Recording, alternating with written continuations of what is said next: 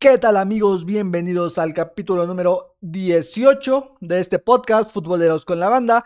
Es la tercera vez que grabamos este capítulo porque estamos teniendo problemas con el audio y con la grabación, pero esperemos y esta sea la vencida. ¿De qué hablaremos en el capítulo número 18 de, de este podcast?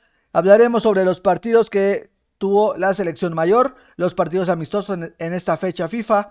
Hablaremos sobre el cierre de fase de grupos y la semifinal jugada por el combinado sub-23 de la selección mexicana. Ya tenemos boleto para oro, para, el, para competir por el oro. Hablaremos sobre la jornada número 13 del fútbol femenil. Hubo amistoso entre América y Rayados de Monterrey. Hablaremos sobre la competición europea para la clasificación al Mundial, que realmente hubo partidazos que estuvieron muy emocionantes. Sin más por el momento, les recordamos seguirnos en nuestras redes sociales, en Instagram, en Facebook, en YouTube y escucharnos en el podcast en Spotify Futboleros con la banda. Empezamos este capítulo ahora.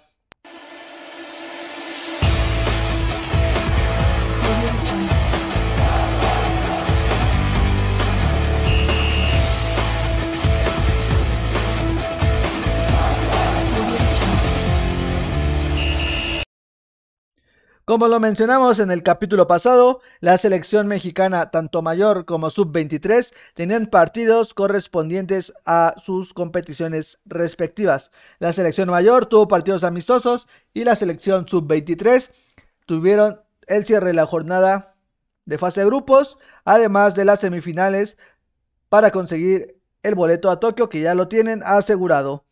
Empezamos con la selección mayor. La selección mayor tuvo un amistoso contra un combinado europeo. Creo que es algo que, no se veía hace tiempo, desde que se empezó a buscar partidos fuera del continente americano, principalmente solamente en Estados Unidos, y contra equipos de baja calidad. Se empieza a buscar equipos europeos y se va aprendiendo de manera muy buena, la verdad yo creo.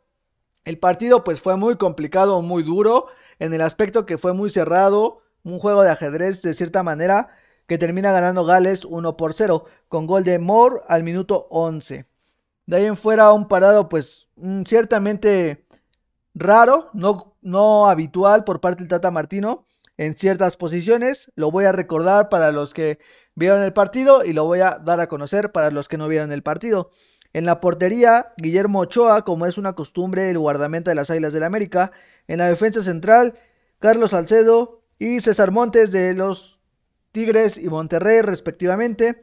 En las bandas tenemos a Gallardo y al Chaca Rodríguez, igual manera de los Tigres y los Rayados. En el medio campo, Edson Álvarez del Ajax, Héctor Herrera del Atlético de Madrid, Andrés Guardado del Betis, Orbelín Pineda del Cruz Azul, Jesús Manuel Corona del Oporto y como nueve nominal, Irving Lozano del Napoli. Interesante que realmente fue un parado, insisto, muy sorprendente porque pues no tenemos delanteros, los que van se lesionan, los demás no están en un nivel óptimo para la selección mexicana al parecer, y los que están en el nivel óptimo no los voltean a ver porque están en el Puebla. Pero bueno, hablaremos primero del partido y después hablaremos de otras cosas. Insisto, un partido muy ríspido, muy complicado.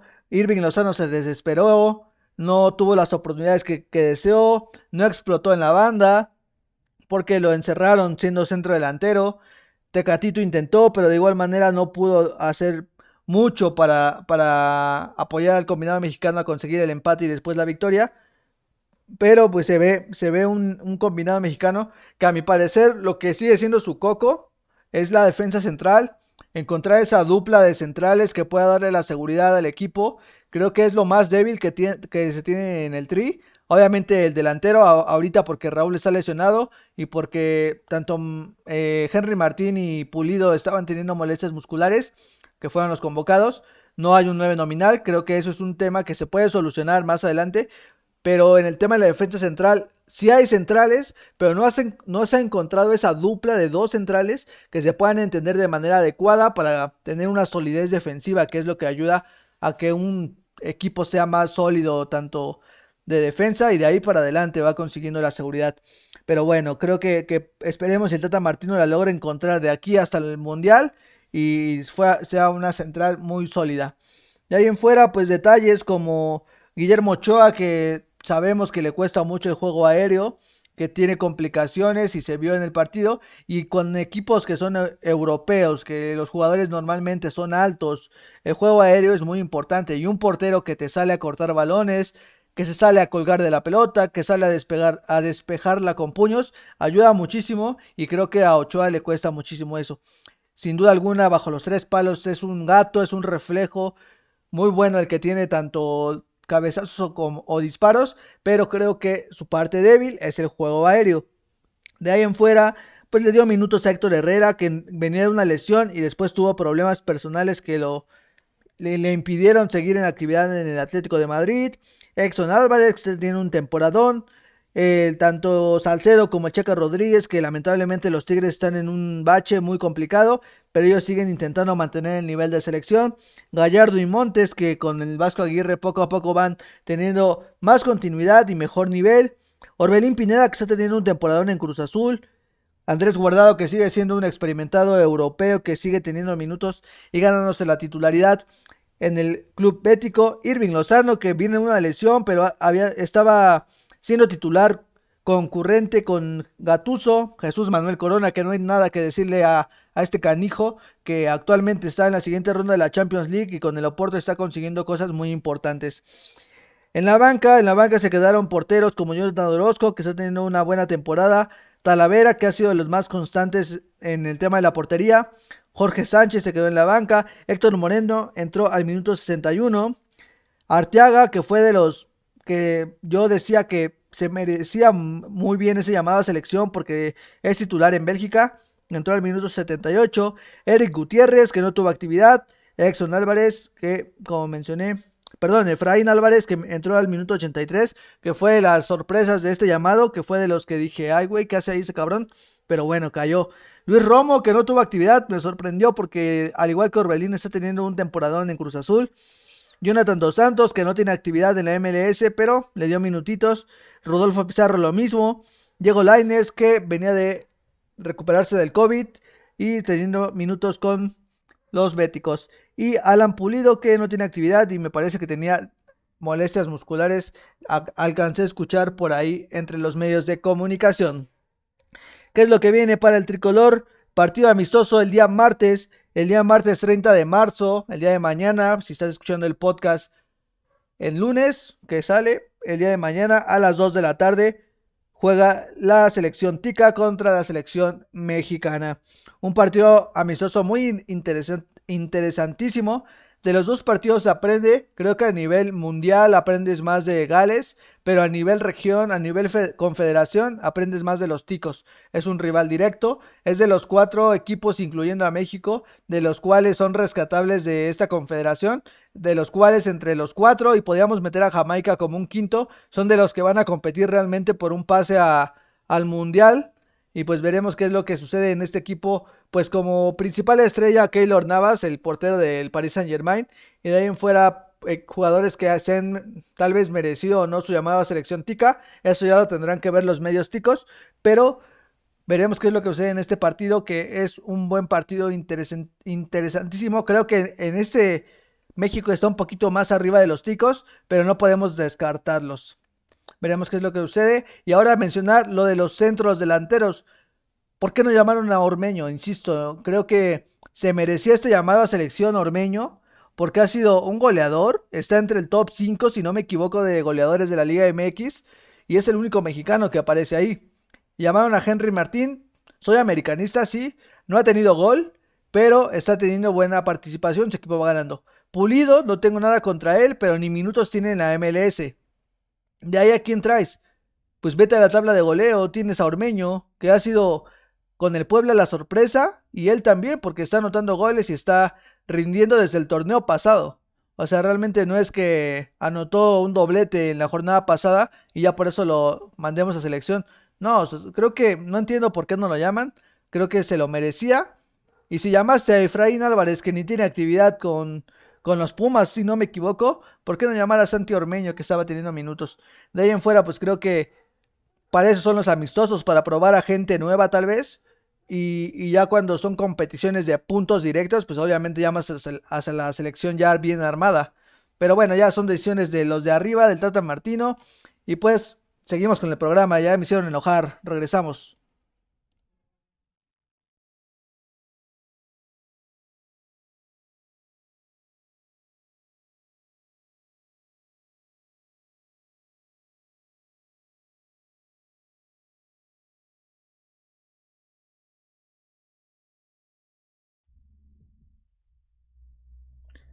Estamos de vuelta, estamos de vuelta. Eh, hablaremos en este momento, en esa sección, sobre la selección. Hablaremos en este momento, en esa sección. Perdón, perdón si se repitió como tres veces. Es que les digo que estamos teniendo problemas con el audio, pero en esa sección hablaremos sobre la selección olímpica. Hablaremos sobre el cierre de la jornada, hablaremos sobre el cierre de la jornada del tricolor, de la fase de grupos que terminó obviamente y de las semifinales que se jugaron el día domingo. Hubo sorpresa, claro que sí. Los dos primeros equipos, bueno, los dos equipos, mejor dicho, que consiguen el boleto a los Juegos Olímpicos y que van a competir por esa medalla de oro son México y la selección de Honduras, que dio la sorpresa contra los Estados Unidos. Son los dos que se unen al grupo de 16 selecciones que van a competir por esta medalla olímpica, pero hablaremos principalmente sobre el cierre que tuvo la selección mexicana sub-23 en este preolímpico de CONCACAF que se hizo en Guadalajara. Como ya lo sabemos, en la primera jornada goleó 4 por 1 a la selección de República Dominicana. En la jornada 2 goleó 3 por 0 con gol de Antuna, Alexis Vega y Córdoba a la selección Tica. Y en la jornada 3 le ganó por la mínima con gol de Antuna al combinado de las barras y las estrellas. Esto lo posicionó como primero de grupo, en segundo lugar quedó Estados Unidos y las llaves quedaron de la siguiente manera como las pueden ver en pantalla. Si nos escuchas en Spotify, yo te las recuerdo. México contra Canadá en la primera llave y Honduras contra Estados Unidos. Unas se esperaba, la verdad, yo esperaba un partido de la final México contra Estados Unidos. No esperaba una sorpresa. Y si esperaba una sorpresa, la sorpresa la esperaba del lado de la llave de México. Que Canadá nos sorprendiera y nos terminara eliminando, ¿no? Los, los cuatro equipos buscaban el boleto para, para Tokio. Y empezamos con la selección mexicana, obviamente. El partido que se jugó el día domingo. Un partido que estaba ciertamente cerrado al principio. Por más que México intentaba e intentaba, no caían los goles. Y al principio, la verdad, fue un partido muy trabado. Y hasta cierto, para el espectáculo, la verdad, creo que no ha ayudado muchísimo al tema del espectáculo. Pero, eh, para empezar, recordemos qué alineación lanzó el, el Jimmy Lozano. En la portería, Cruz Azul puso a su portero suplente, Sebastián Jurado. En la defensa central, Johan Vázquez de los Pumas, Angulo, Aguirre por la banda, Vladimir Doroña por la otra banda. En el medio campo, Carlitos Rodríguez de Monterrey, Joaquín Esquivel de Bravos de Juárez, Uriel Antuna, Córdoba y Roberto Alvarado o como medios ofensivos y el delantero de las Chivas, Alexis Vega como centro delantero. Fue el 11 que mandó el Jimmy Lozano. Un partido, insisto, para mí fue, fue bueno, la verdad, fue bueno y hasta cierto punto interesante. Creo que la verdad, y como lo mencioné con algunos amigos, bueno, no es una selección que me gustó. Este, este juego que tuvo no me gustó como, tal. Creo que no explotan de manera buena el medio campo tan bueno que tenemos en esta generación. Tener a un Carlos Rodríguez que le dio un baile al Liverpool o que, o que dio cátedra contra el Liverpool en aquel Mundial de Clubes. Y tener a un Córdoba que es un buen volante que juega por la banda, que juega como interior. Creo que eso, e, ellos dos, y no, insisto, no por ser americanista ni mucho menos, ¿eh? creo que los dos son muy buenos para aprovechar ese medio campo. Y, aunado a que tienen un volante como lo es Antuna, como lo es Vega, como centro delantero, y como lo es el Piojo Alvarado, creo que pueden potenciar más hasta cierto punto, y si me equivoco pueden comentarlo ahí en, en la bandeja de los comentarios, no ocuparon el medio campo Carlos Rodríguez casi no apareció. Eh, lo común o lo que siempre hacían era o, por una banda o Aguirre por la otra. Buscaban el trazo en diagonal, buscando a Antuna o al Piojo Alvarado. Eran las únicas opciones que se vio repetitivo, repetitivo, repetitivo, que los mismos canadienses se la aprendieron. A mi parecer, y claro, que acepto críticas y opiniones de, otros, de otras personas sin ningún problema. Primer tiempo, trabadísimo, 0 por 0 cierto nerviosismo y tranquilidad hasta cierto punto porque el partido seguía empatado, ¿no? Era un partido a matar o morir y el que ganaba se, aseguraba su boleto. Hasta el minuto 57, Uriel Antuna anota el primer tanto con el que se abre la portería de los canadienses y de ahí obviamente ellos se supone que debían atacar, no fue así, simplemente intentaron ofender un poco más, pero no se abrieron totalmente. Y el segundo gol en una jugada de táctica fija con cierta suerte, podría decirse, Johan Vázquez anota el segundo gol al minuto 64. En el primer Uriel Antuna, después de una buena jugada, un rechace del, un rechace del portero muy malo, una presión de la saga mexicana que termina haciendo que el, el, portero despeje de manera inadecuada. Le cae el balón a Charlie Rodríguez, que no se vuelve loco, le pone el pase a Uriel Antuna de muy buena manera y Burel Antuna no se la complica y define entre las piernas del portero y termina abriendo el marcador 1 por 0. El segundo tanto, en una falta que le cometen a Córdoba, él mismo manda el centro al, área del rival y Johan Vázquez remata con un remate de la verdad excelso desde el salto y el golpeo de la, de la pelota con la cabeza, la estrella en el poste, le pega al rival, le pega a él y el balón se mete a la portería y es el 2 por 0 para los mexicanos. Fue un partido interesantísimo. Uriel Antuna tuvo otras dos jugadas que realmente no pudo definir de manera adecuada. El árbitro, complicadísimo, la verdad. Estaba pitando muy mal, a mi parecer.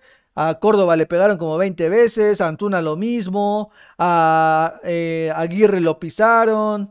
Hubo ciertos choques que eran muy complicados, entiendo, pero sí eran en contra de los mexicanos. Y lamentablemente pues el arbitraje fue muy malo. De ahí en fuera hubo hasta un conato de bronca en algún momento en el cuando Vladimir Doroña se enfrasca en una jugada y eh, hay un conato de bronca leve, pero ahí estuvo ese tipo de cuestiones. Después le dio minutos a más jugadores, le dio minutos a Angulo, le dio minutos a Mayorga y a JJ Macías, que a mí JJ Macías no sé si no no sé qué es lo que le pase. Eh, tanto Vega como Antuna que son del mismo equipo de, JJ Macías, están rindiendo muy bien. Y Macías, no sé por qué no, está rindiendo, es un jugadorazo, la verdad, es un muy buen centro delantero, pero no está rindiendo muy bien, no sé qué es lo que, lo que esté pasando en su carrera.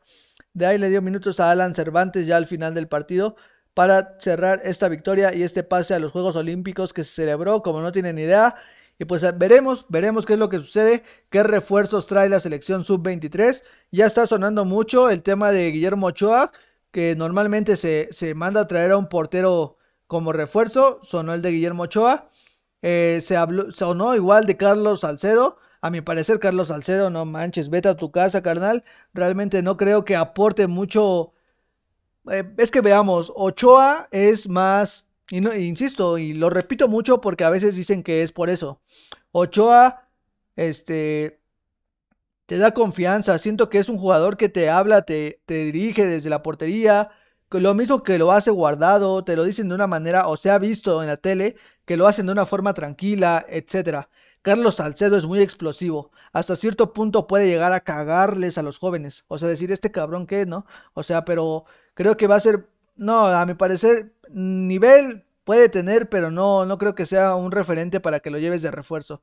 De ahí creo que es muy explosivo, hasta cierto punto muy fuerte al, regañar o al dirigir a sus compañeros y, y, a los jóvenes que están consiguiendo esto, obviamente les va a molestar que llegue un experimentado y los llegue a cagar tan culero, la neta.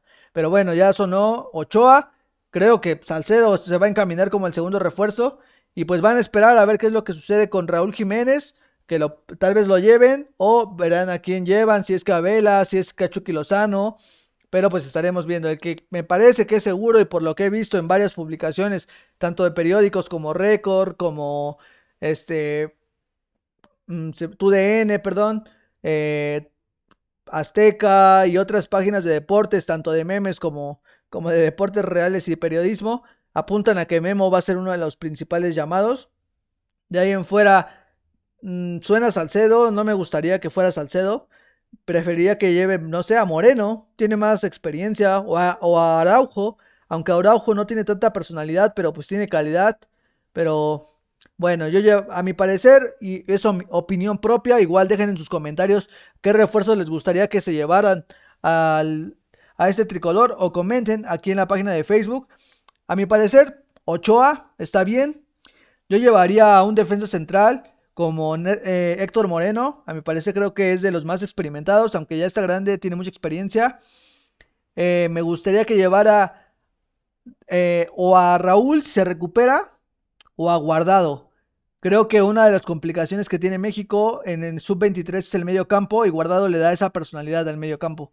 Creo que ayudaría mucho igual, pero veremos qué es lo que sucede. Igual se reincorpora, bueno, se incorpora Diego Laines, que da la edad, se incorpora Exxon Álvarez, que igual da la edad, y se incorpora Arteaga, que de igual manera da la edad. Entonces creo que son tres, pues no refuerzos porque dan la edad, pero jugadores que van a aportar mucho al parado del Jimmy Lozano y veremos qué es lo que sucede y esperemos y conseguir esta medalla olímpica en Tokio 2020 o 21 como quieran llamarlo. Pues vamos a seguir con el programa. Continuamos.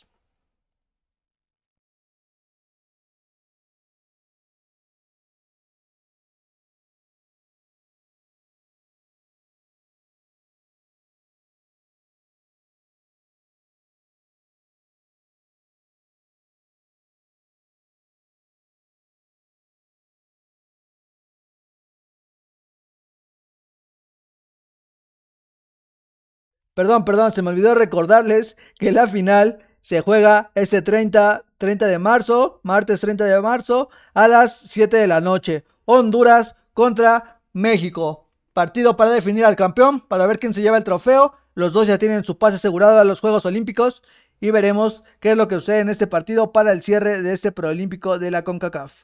Ahora sí, regresamos.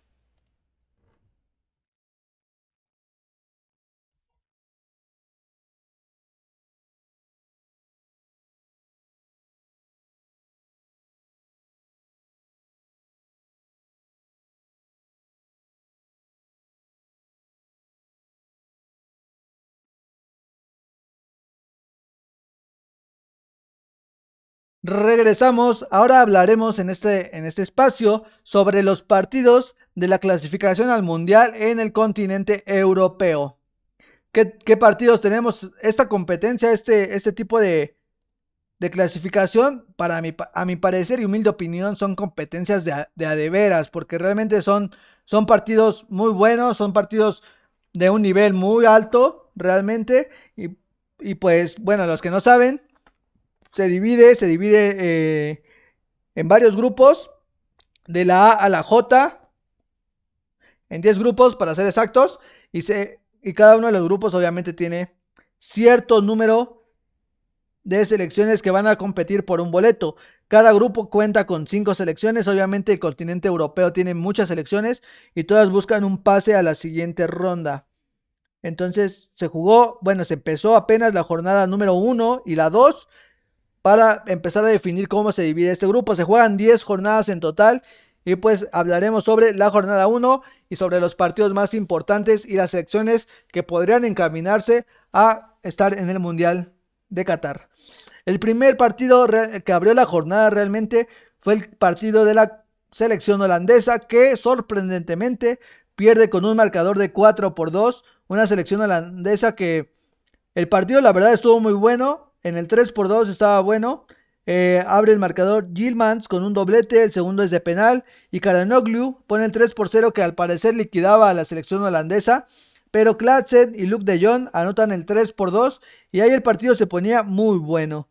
Al minuto Gilsman anota su hack trick al 81 y ya iba el marcador 4 por 2.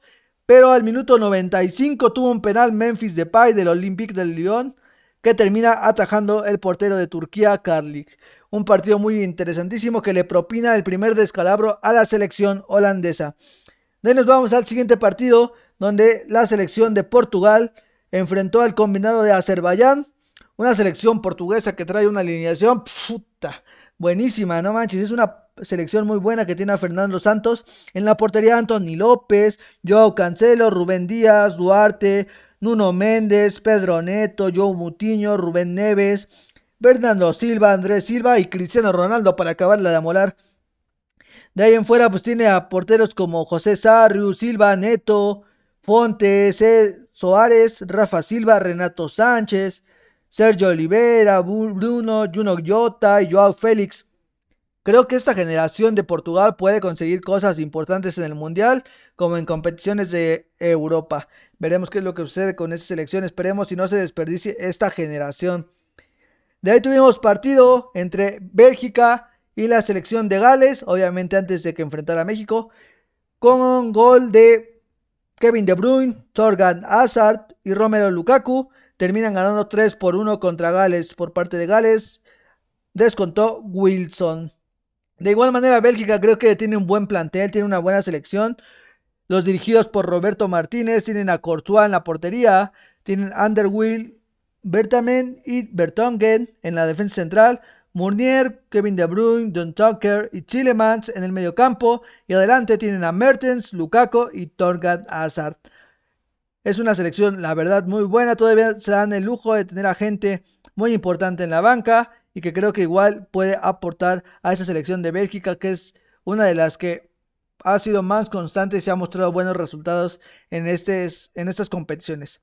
De ahí, uno de los resultados más sorprendentes, la campeona del mundo Francia empató uno por uno contra Ucrania. Con un gol de Antoine Griezmann al minuto 19 y un autogol de Kim Pepe al minuto 57, terminan empatando uno por uno y terminan repartiendo puntos. Una selección dirigida por Dier Deschamps termina repartiendo puntos y se complican las cosas en esta competición europea. El siguiente partido tenemos a Noruega, la selección que tiene a la joyita Erling Haaland, termina goleando 3 por 0 a su similar de Gibraltar. Con dobletes de Serlot, Trosberg y Sevenson terminan ganando 3 por 0 sin ninguna complicación. Y eso fue en el cierre. Ah, bueno, para cerrar la jornada del día miércoles, Eslovenia le propina el primer descalabro a la selección de Croacia. Una selección de Croacia que igual tiene buenas figuras. Tiene obviamente a Luka, Modric, tiene a Kovacic, Brozovic, a Versálico, entre otros jugadores que están en equipos top. Termina perdiendo Croacia 1 por 0 contra Eslovenia con un gol solitario al minuto 15. Ya el día jueves, partidos interesantísimos. España empató 1 por 1 contra Grecia con gol de Álvaro Morata y por parte de Grecia un penal anotado por Bacacetas. Una España que sabemos que siempre tiene jugadores top, jugadores como Simón en la portería, Eric García, el futuro fichaje de Barcelona, Llorente, Sergio Ramos y Gallá en la defensa, en la defensa Coque, Rodri y Sergio Canales en el medio campo, y arriba Fernán Torres, Álvaro Morata y Dani Olmo. Terminan repartiendo puntos España y Grecia. Y Suecia em, le gana 1 por 0 a la selección de Georgia con anotación al minuto 35 de Clayson. Se termina llevando el partido 1 por 0. Italia, el equipo italiano más defensivo, como se le acostumbra a conocer, termina ganando 2 por 0 con gol de Berardi y de Ciro Immobile. Inglaterra golea 5 por 0 sin complicaciones a San Marino. Alemania golea 3 por 0 a Islandia y Rumania golea 3 por 0 a Macedonia. ¿A quién le importa ese resultado? A nadie. Pero bueno, seguimos con la jornada 2 de las competiciones europeas. Abrió Rusia con Eslovenia que gana Rusia 2 por 1. Croacia consigue la victoria 1 por 0 contra Chipre. Noruega pierde 3 por 0 contra Turquía. Holanda le gana 2 por 0 a Letonia y suma sus primeros 3 puntos. Portugal en un partido muy polémico al final, que le anulan un gol a Cristiano Ronaldo, que para mí sí era gol, termina empatando 2 por 2 contra Serbia. Bélgica empata 1 por 1 contra República Checa. Francia gana 2 por 0 contra Kazajistán. España gana 2 por 1 contra Georgia. Dinamarca golea 8 por 0 a Moldovia. Inglaterra gana 2 por 0 contra Albania. Suecia golea 3 por 0 a Kosovo. Italia 2 por 0 nuevamente contra Bulgaria. Macedonia del Norte le gana 5 por 0 a Liechtenstein. Alemania por la mínima ante Rumania 1 por 0. Polonia 3 por 0 ante Andorra. Y Suiza, Suiza 1 por 0 contra Lituania. ¿Cómo se posicionan actualmente los grupos? En, el grupo A, Portugal y Serbia se posicionan en las primera y segunda posición respectivamente. En el grupo B, Suecia y España en las primeras posiciones. Grupo C, Italia y Suiza. Grupo D, Francia y Finlandia. Grupo E, República Checa y Bélgica. Grupo F, Dinamarca y Austria. Grupo, G, Turquía y Montenegro. Está fuera Holanda y Noruega. Grupo H, Rusia y Eslovenia. Está fuera Croacia. Grupo I, Inglaterra y Polonia. Y Grupo J, Alemania y Armenia. Hasta dejamos el fútbol del continente europeo. Continuamos.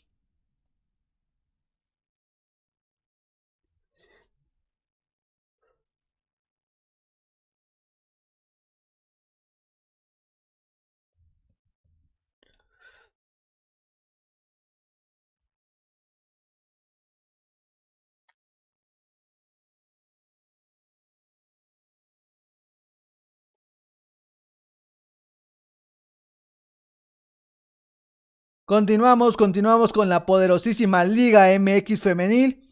Se jugó la jornada número 13. La jornada la abrió el día viernes 26 de marzo. El Necaxa, que recibió a un Atlético San Luis. Un partido pues muy, muy interesantísimo, muy parejo, que termina empatado uno por uno. Reparten puntos las hidrocálidas contra las potosinas, con un gol al minuto 7 por parte de Necaxa de Vaz y un gol de penal al 57 de Carrandi. Reparten puntos y ninguno se hace daño en este partido que fue de los más interesantísimos de la Liga MX femenil. Otro partido que terminó en empate fue el Mazatlán contra los Pumas. Terminó empatado a cero goles. No se hicieron nadie daño y terminan repartiendo puntos y se lleva uno cada quien a su casa.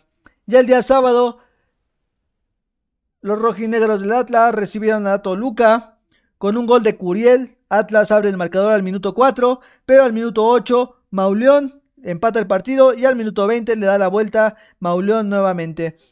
Toluca se lleva los tres puntos de Jalisco.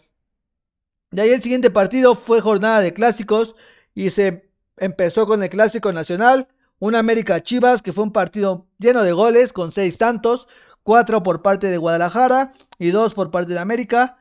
Un partido que terminó como consecuencia, dado de los malos resultados que ha tenido constantemente el técnico de las Águilas del la América, termina renunciando a su puesto y dejando sin técnico a las poderosísimas Águilas del la América. Unas chivas rayadas que están mostrando una calidad muy buena desde torneos consecutivos y que terminen llevándose este clásico con un marcador de 4 por 2. El día domingo, en la capital del estado de Puebla, Pachuca visitó al Puebla. Con un gol solitario al minuto 82 de Alice Soto, se termina llevando el partido los, las Tuzas del Pachuca y le arrebatan la victoria al Puebla. Un Puebla que sabemos que está en una reestructuración total, que actualmente llegó un técnico, que poco a poco esperan darle una nueva cara a este fútbol femenil y pues mínimo ya están compitiendo de manera adecuada sacando puntos en algunos juegos, en algunas jornadas, pero mostrando una cara diferente que es lo importante. De ahí nos vamos hasta la frontera. Las Bravas de Juárez recibieron a Querétaro. Partido que termina siendo a favor de las Bravas de Juárez con un marcador de 2 por 0. Actualmente y siendo las 6 de la tarde se está jugando Santos Laguna contra Cruz Azul. El partido va al minuto 78 y lleva la victoria actualmente por un marcador de 1 por 0. Santos Laguna con gol de Hernández le, están ganando a la máquina celeste del Cruz Azul. De ahí tenemos dos partidos que quedarían pendientes. Un León que a las 7 de la noche del día lunes recibe a un Tijuana. Y el clásico regio Monterrey contra los las Tigres que se juega el día de hoy a las 9 de la noche para cerrar la jornada. ¿Cómo va la tabla de posiciones al momento? Tigres sigue de super líder con 29 puntos. En segundo lugar, las Chivas Rayas del Guadalajara. En tercer lugar, las rojinegras del Atlas. En cuarto lugar, las Rayas de Monterrey. Quinto lugar, las Pumas con 25 puntos. Cruz Azul, que está jugando ahorita con 22 puntos en la sexta posición. Pachuca en la séptima posición. Toluca en la octava posición y América en la novena posición, rasguñando puestos de liguilla. Esperemos si se pueda meter, o bueno, yo espero que se pueda meter a, puestos de liguilla. Las Águilas del la América sin técnico actualmente. Veremos qué es lo que sucede. Pero tenemos a las 8 que están dentro de la clasificación a falta de 4 fechas. Recordemos que en la Liga MX femenil solamente clasifican 8 y se juega una liguilla como se hace de manera adecuada o normal en el fútbol mexicano y veremos quién es el que se lleva este campeonato o consigue de nuevo el título. Continuamos.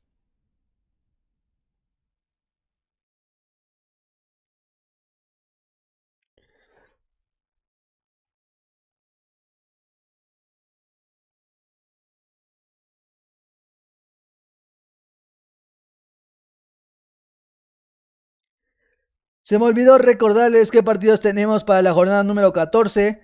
La jornada número 14 nos tiene partidos interesantísimos. Tenemos un Atlético San Luis contra unas rojinegras del Atlas, Necaxa contra Juárez, Gallos Blancos de Querétaro contra León, Chivas contra Pumas, Puebla Monterrey, Toluca Mazatlán, Tigres contra Cruz Azul, Pachuca Tijuana y para cerrar la jornada número 14, Santos Laguna contra el América. Ahora sí, continuamos.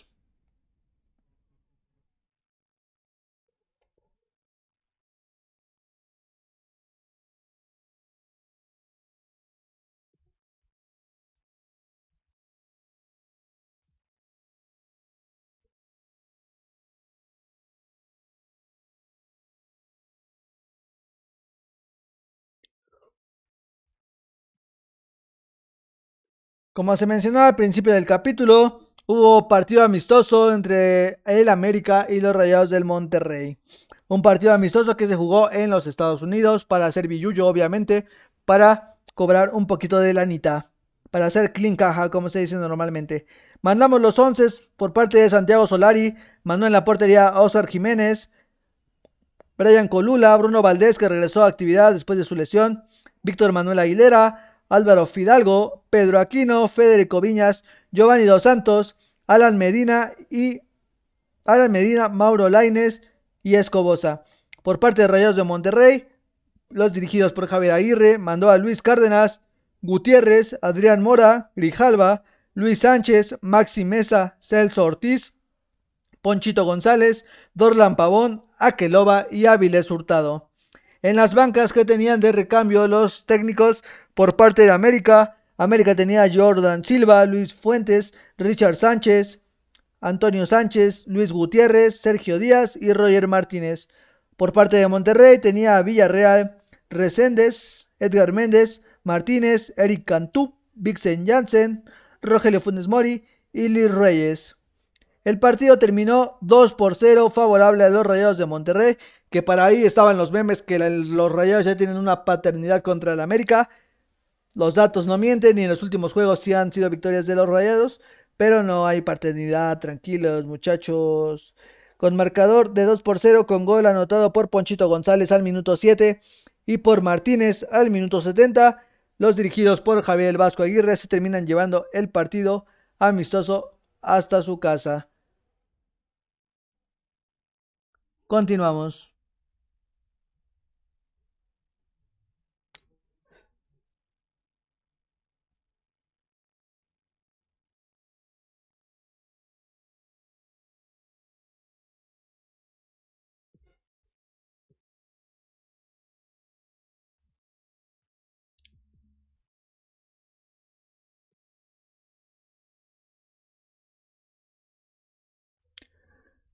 Para cerrar, para cerrar el capítulo, sorprendentemente, en la clasificación al Mundial de la CONCACAF, obviamente antes del hexagonal, se juegan varios partidos y acabo de ver que hay una goleada y hablamos de las diferencias ¿no? de, de confederaciones del nivel.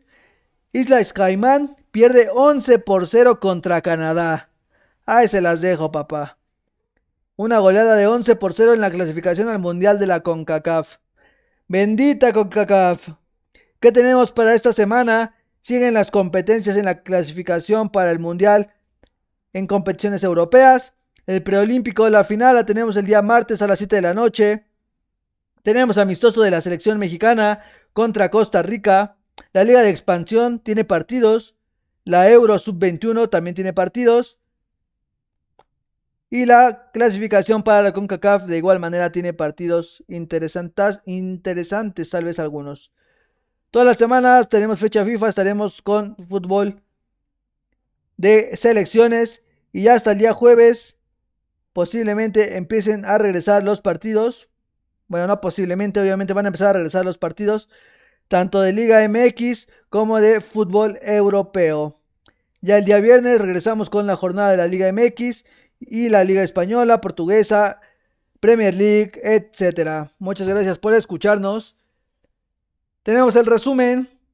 Tenemos el resumen de este capítulo. La selección mexicana ganó el juego para conseguir el boleto a los Juegos Olímpicos. La selección mayor pierde 1 por 0 contra Gales. Partido amistoso en Estados Unidos, América y Monterrey se enfrentan. Los Rayados le ganan 2 por 0. Liga MX femenil, Cuellar despedido por perder el Clásico Nacional y obviamente por los partidos que mantienen al América fuera de liguilla.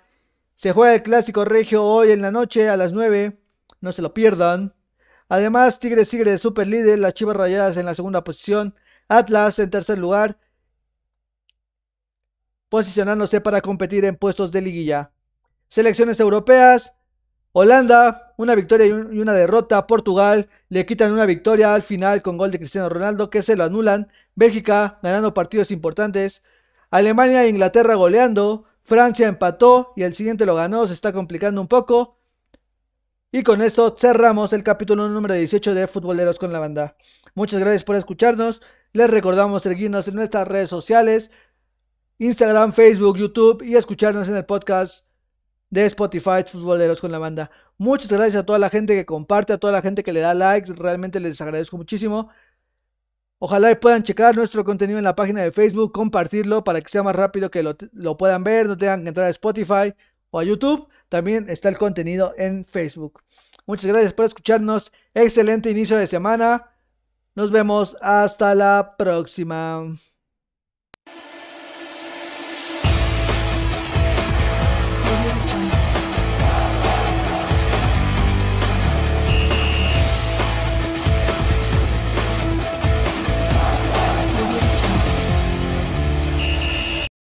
Ahora sí se grabó. Gracias.